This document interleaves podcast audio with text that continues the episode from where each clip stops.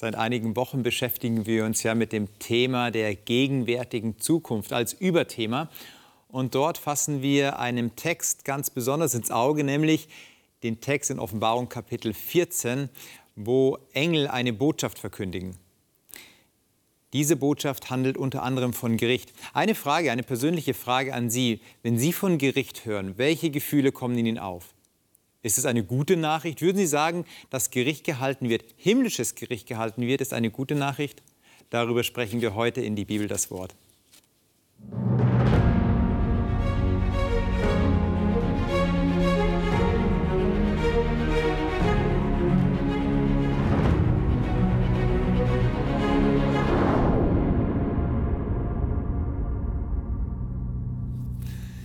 Rinaldo, schön, dass du wieder da bist als Theologe. Finde ich auch. Du führst uns heute wieder so ein Stück in deine Gedankenwelt oder auch in, deinen, in dein theologisches Verständnis ein. Bevor wir heute über das Thema Gericht sprechen, was uns ja herausfordert, sind Sie jetzt eingeladen, wieder natürlich Ihre Bibel, die wahrscheinlich schon neben Ihnen liegt, zur Hand zu nehmen und uns in diese Texte mitzubegleiten, vielleicht das ein oder andere, was Ihnen ins Auge fällt, zu markieren oder die Querverbindungen herzustellen. Wir lesen einen Text oder den Text, den ich gesagt habe, in Offenbarung Kapitel 14, Vers 6 und Vers 7. Diese beiden Verse lese ich vor. Da heißt es, den haben wir jetzt schon öfter in den Sendungen gehört, und ich sah einen anderen Engel fliegen mitten durch den Himmel der hat ein ewiges Evangelium zu verkündigen denen, die auf Erden wohnen, allen Nationen und Stämmen und Sprachen und Völkern. Und er sprach mit großer Stimme.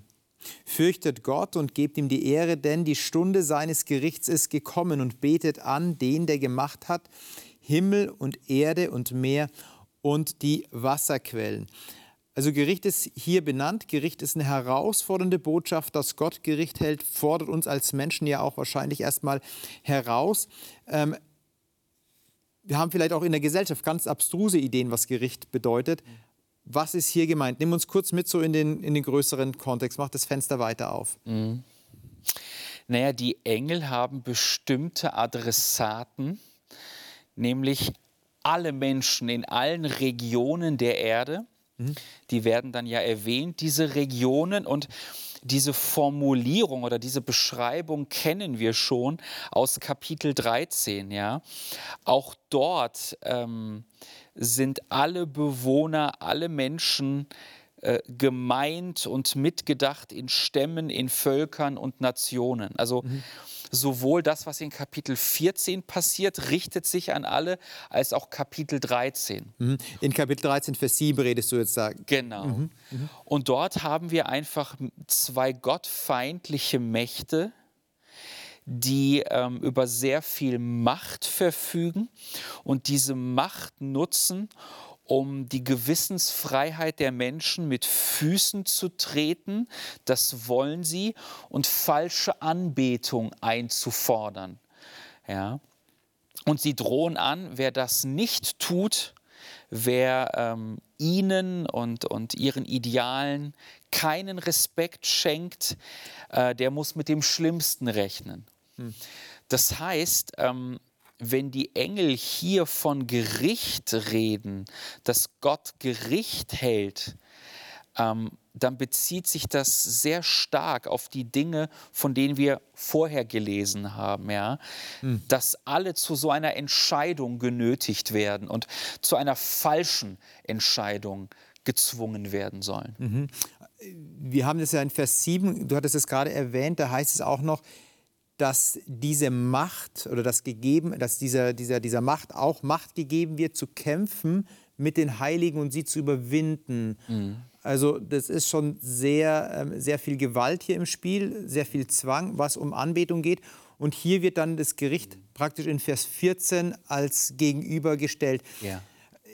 Aber schon schwierig mal zu sehen, jetzt ist ja Vers 7 trotzdem eine Größe. Das muss man erst mal auch aushalten, wenn ich der Heilige bin. Ja. Wenn ich der Heilige bin, der hier in Vers 7, in Kapitel ähm, 13, Vers 7 betroffen bin, dann muss ich das aushalten, dass Gott ja scheinbar jetzt auch ähm, mhm. nicht eingreift.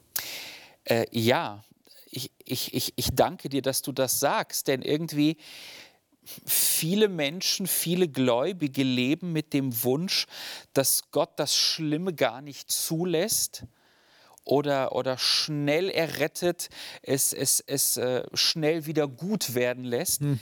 Ich bin ja auch so, das ist natürlich, aber wie du sagst, hier lesen wir, dass Gott bösen Kräften auch Raum lässt. Das Böse darf böse sein und handeln und sich entwickeln.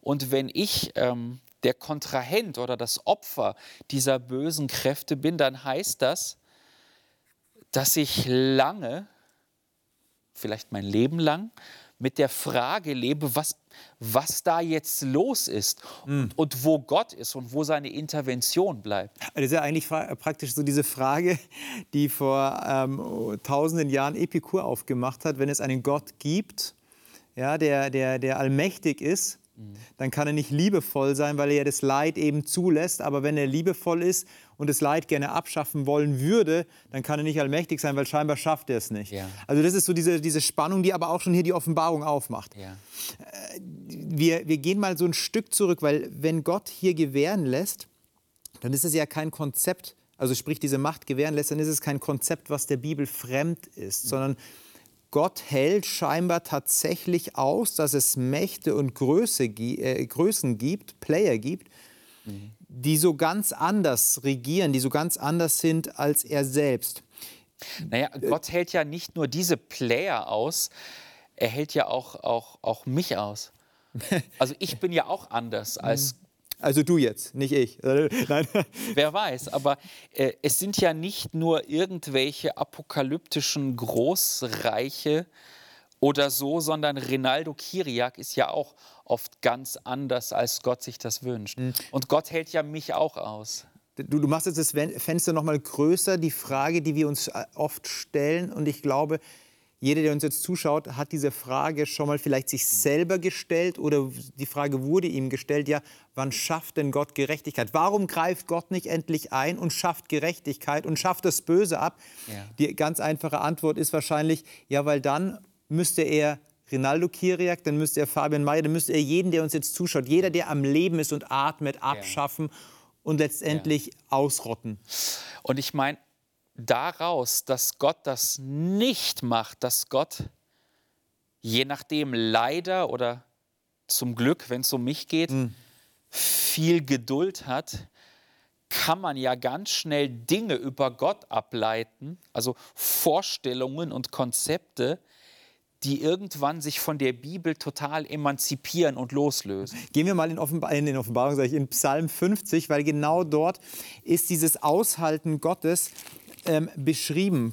Vielleicht liest du diesmal, Rinaldo, Psalm 50, Vers 16 bis 22. Und da sind vor allem die Verse 21 und 22 so, so gewichtig. Aber von Vers 16 an. Bis 22, ne? Genau, genau. Zu dem Gottlosen aber spricht Gott, was hast du meine Ordnungen herzusagen und nimmst meinen Bund in deinen Mund? Du hast ja die Zucht gehasst und meine Worte hinter dich geworfen. Sahst du einen Dieb, so befreundetest du dich mit ihm und mit Ehebrechern hattest du Gemeinschaft. Deinen Mund schicktest du los zum Bösen und deine Zunge spannte Betrug davor. Du saßest da, redetest gegen deinen Bruder, gegen den Sohn deiner Mutter stießest du Schmähung aus. Das hast du getan, und ich schwieg. Du dachtest, ich sei ganz wie du. Ich werde dich zurechtweisen und es dir vor Augen stellen. Merke doch dies, die ihr Gott vergesst, damit ich nicht zerreiße und keiner kann retten. Das ist ja sehr poetisch ausgedrückt. Vielleicht müssen wir jetzt erstmal hier ein bisschen Übersetzungsarbeit leisten. Ich fange mal so mit dem ersten Teil an Vers 16 und du darfst dann Vers 21 und 22 mal groß und breit machen. Ähm, ist jetzt nicht abgesprochen, aber ich mache das jetzt einfach mal Vers 16 bis Vers ähm, bis Vers 20, da, gibt, da wird der Gottlose benannt auf der einen Seite, aber es heißt hier, was hast du von meinen Geboten zu reden? Wir denken ja ganz häufig an Gottlose, an die Bösen, die nichts von Gott wissen wollen, die, mhm. die Heiden sind, die irgendwelche Götzen anbeten aus dem Kontext des Alten Testamentes oder die sich nicht für Gott interessieren oder vielleicht mit unserer Brille die heutigen Atheisten. Er sagt hier aber, zum Gottlosen spricht Gott, was hast du von meinen Geboten zu reden? Also der, der Gottlose ist für Gott einer, der die Gebote Gottes in den Mund trägt, der sie benennt, der sie ausspricht, aber gleichzeitig ein ganz anderes Leben führt. Denn hier diese Verse, die danach folgen, sind Verse, die im diametralen Gegensatz zu, zu, der, zu, zu, den Geboten stehen. Ja, also es ist hier äh, über, über, über den Dieb genannt. Du sollst nicht stehlen, wenn wir nur mal so in den Kontext des... Ja, ja mehrere der zehn Gebote werden verletzt. Genau, richtig, richtig. Mehrere. Die, die, die Falschheit, wenn man spricht und so weiter. Du redest gegen deine Mutter und so weiter. Also ganz, ganz ganz eigenartig. Also der Gottlose ist der, nicht derjenige, der nicht glaubt, sondern derjenige, der die Gebote Gottes im Mund führt, aber anders lebt danach. Was ja schon mal jetzt eine Herausforderung ist. Vers 21, Rinaldo, und 22. Also was da steht, empfinde ich für mich, so für mein geistliches Leben und für meinen Blick auf Gott als, als so hilfreich. Ähm, Gott schweigt und beobachtet und lässt den Menschen, die Menschen gewähren und sagt, hey, weil ich geduldig war, und weil ich Gott deine Freiheit respektiert habe, auch die Freiheit destruktiv zu sein mhm. und Böses zu tun, dachtest du, du Mensch, ich Gott sei so wie du. Mhm. Also, mhm. weil Gott Freiheit respektiert, anders als seine Feinde in der Offenbarung, mhm. Mhm. Mhm entsteht die Fantasie, okay, wenn Gott passiv ist, wenn Gott geduldig ist, na dann ist er so wie die Übeltäter, dann ist er auch böse. Also Passivität kann ja nur bedeuten, dass Gott, tja, gemeinsame Sache macht. Mhm, mh, mh. Und Gott sagt, dem ist dem ist nicht so. Bitte zieh keine falschen Schlüsse aus meiner Geduld. Ey, das führt uns aber total in eine Spannung hinein als Mensch. Also dieser jemand, der sich hier äh, ab Vers 16 auf Gott ja beruft, auf Gesetz beruft, wirft ein Bild auf Gott, das destruktiv ist, ja. was so gar nicht dem Charakter Gottes widerspiegelt und Gott schweigt erstmal dazu. Mhm und nimmt in Kauf, dass der Mensch ihm Vorwürfe macht, mhm. weil er sagt, du identifizierst dich mit dem Bösen. Ja. Ich meine, Gott sagt, es kommt der Moment, wo das ganze Schlechte ein, ein Echo erhalten wird oder eine Reaktion von mir erhalten wird. Und das wird eine, eine schmerzhafte oder das könnte eine schmerzhafte Reaktion sein. Also Gott kündigt Gericht an. Mhm. Und was ich halt so stark finde, ist, dass es hier nicht nur um diesen Aspekt geht, ähm, böse werden als solche benannt oder böse werden bestraft, sondern es kommt noch eine ganz andere Ebene hinzu, nämlich Gericht, also dass Gott endlich mhm. mal Dinge benennt und endlich handelt, hat vor allem einen Effekt auf, auf unser Bild von Gott. Dadurch, dass Gott Gericht ankündigt und hält und sich irgendwann mal positioniert, werden all diese falschen Vorstellungen von Gott, diese Fantasien, diese, diese Irrtümer glücklicherweise kaputt gehen und kaputt gemacht.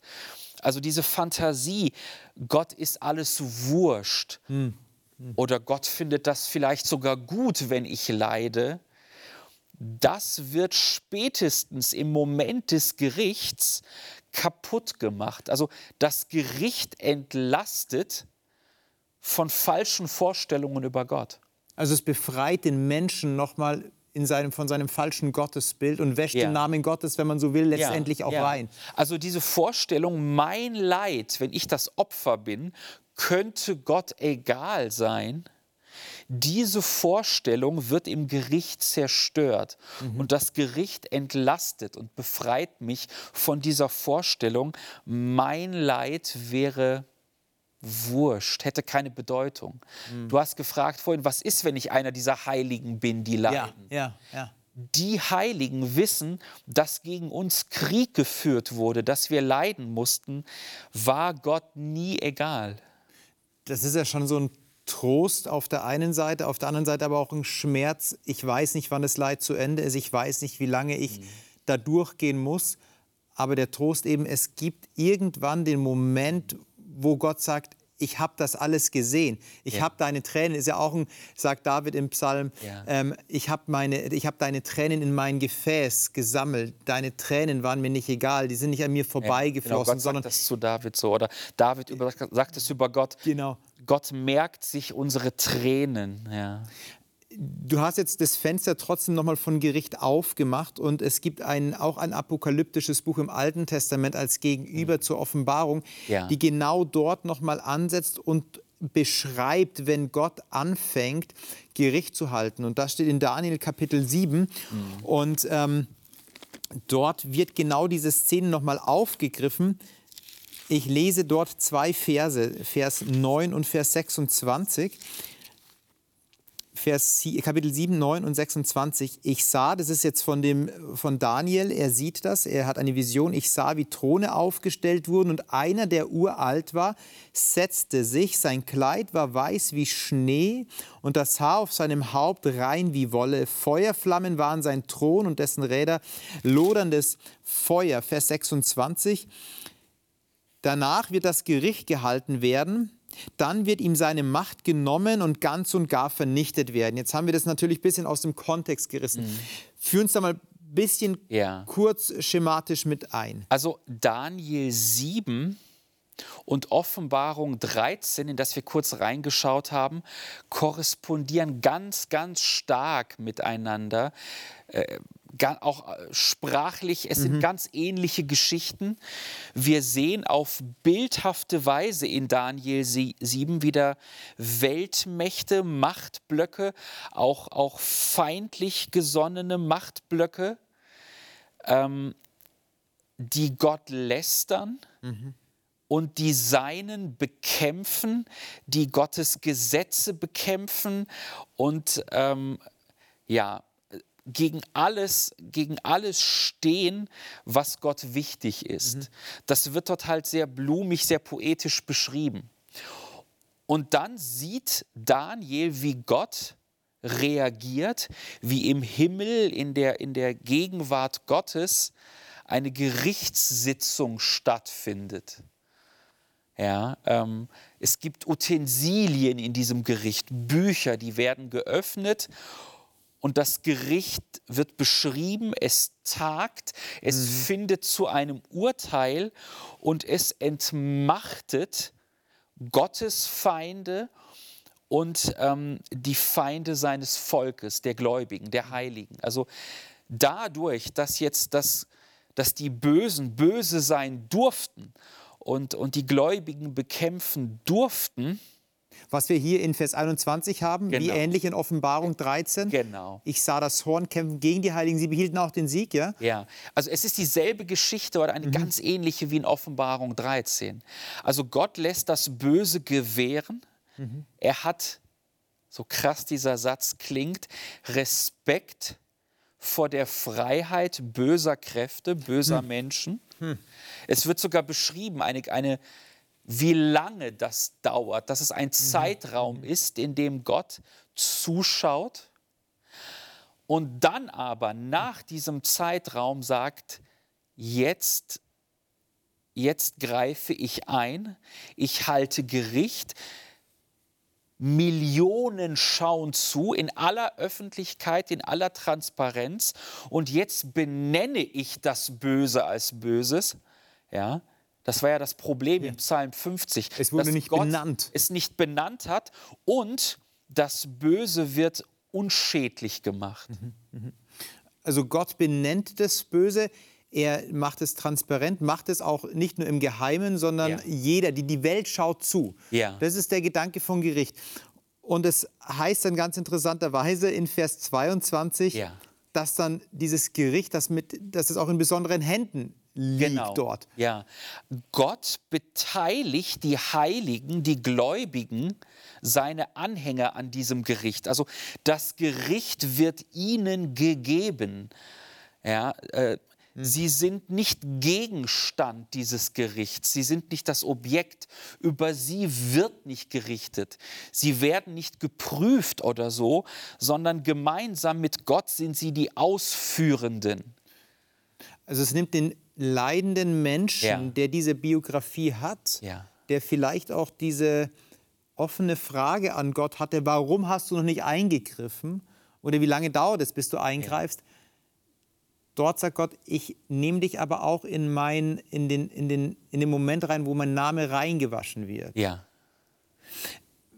Du bist Pastor, du bist Theologe und Pastor. Was sagt dir das denn persönlich, wenn Gott sagt, er, er, er macht sich auf und das wird Realität? Denn es hört sich ja an wie eine, wie eine fiktive Geschichte, eine apokalyptische Geschichte, die vielleicht gar nicht so, so nah ist. Was sagt dir das aber als Theologe, als Pastor, dass das doch tatsächlich Realität ist?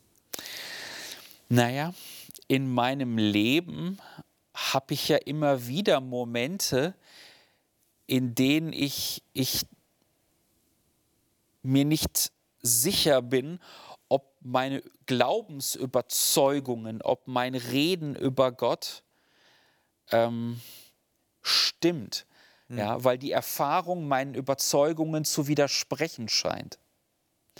Und diese, diese Bibelstellen, die, die sagen mir, die zeigen mir, Gott wird für Klarheit sorgen, ja.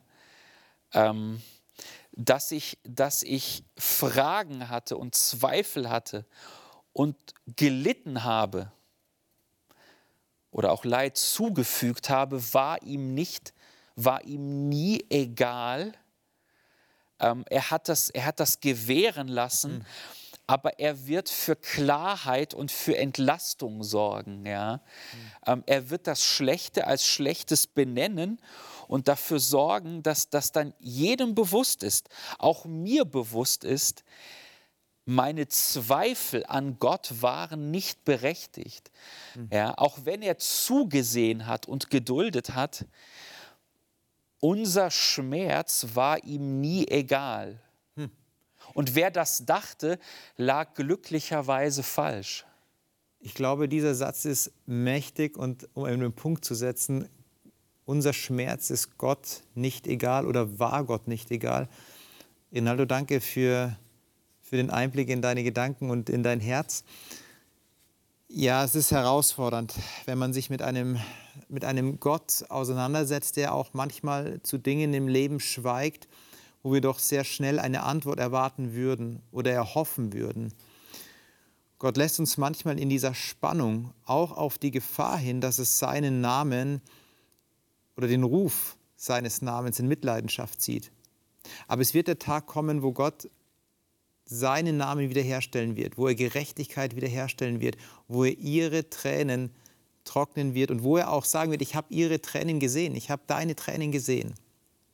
Das ist der Moment des Gerichts, wo das Böse als Böses benannt wird, wo das Böse vernichtet wird und wo sie, wo wir, wo ich als Mensch gesehen werden in unserem Leid und in unserer Zerbrechlichkeit und eine neue Perspektive bekommen. Vielleicht ist der ein oder andere Punkt für Sie neu klar geworden oder vielleicht hat sich eine Frage entwickelt. Dann können Sie mir gerne schreiben. Bis bald.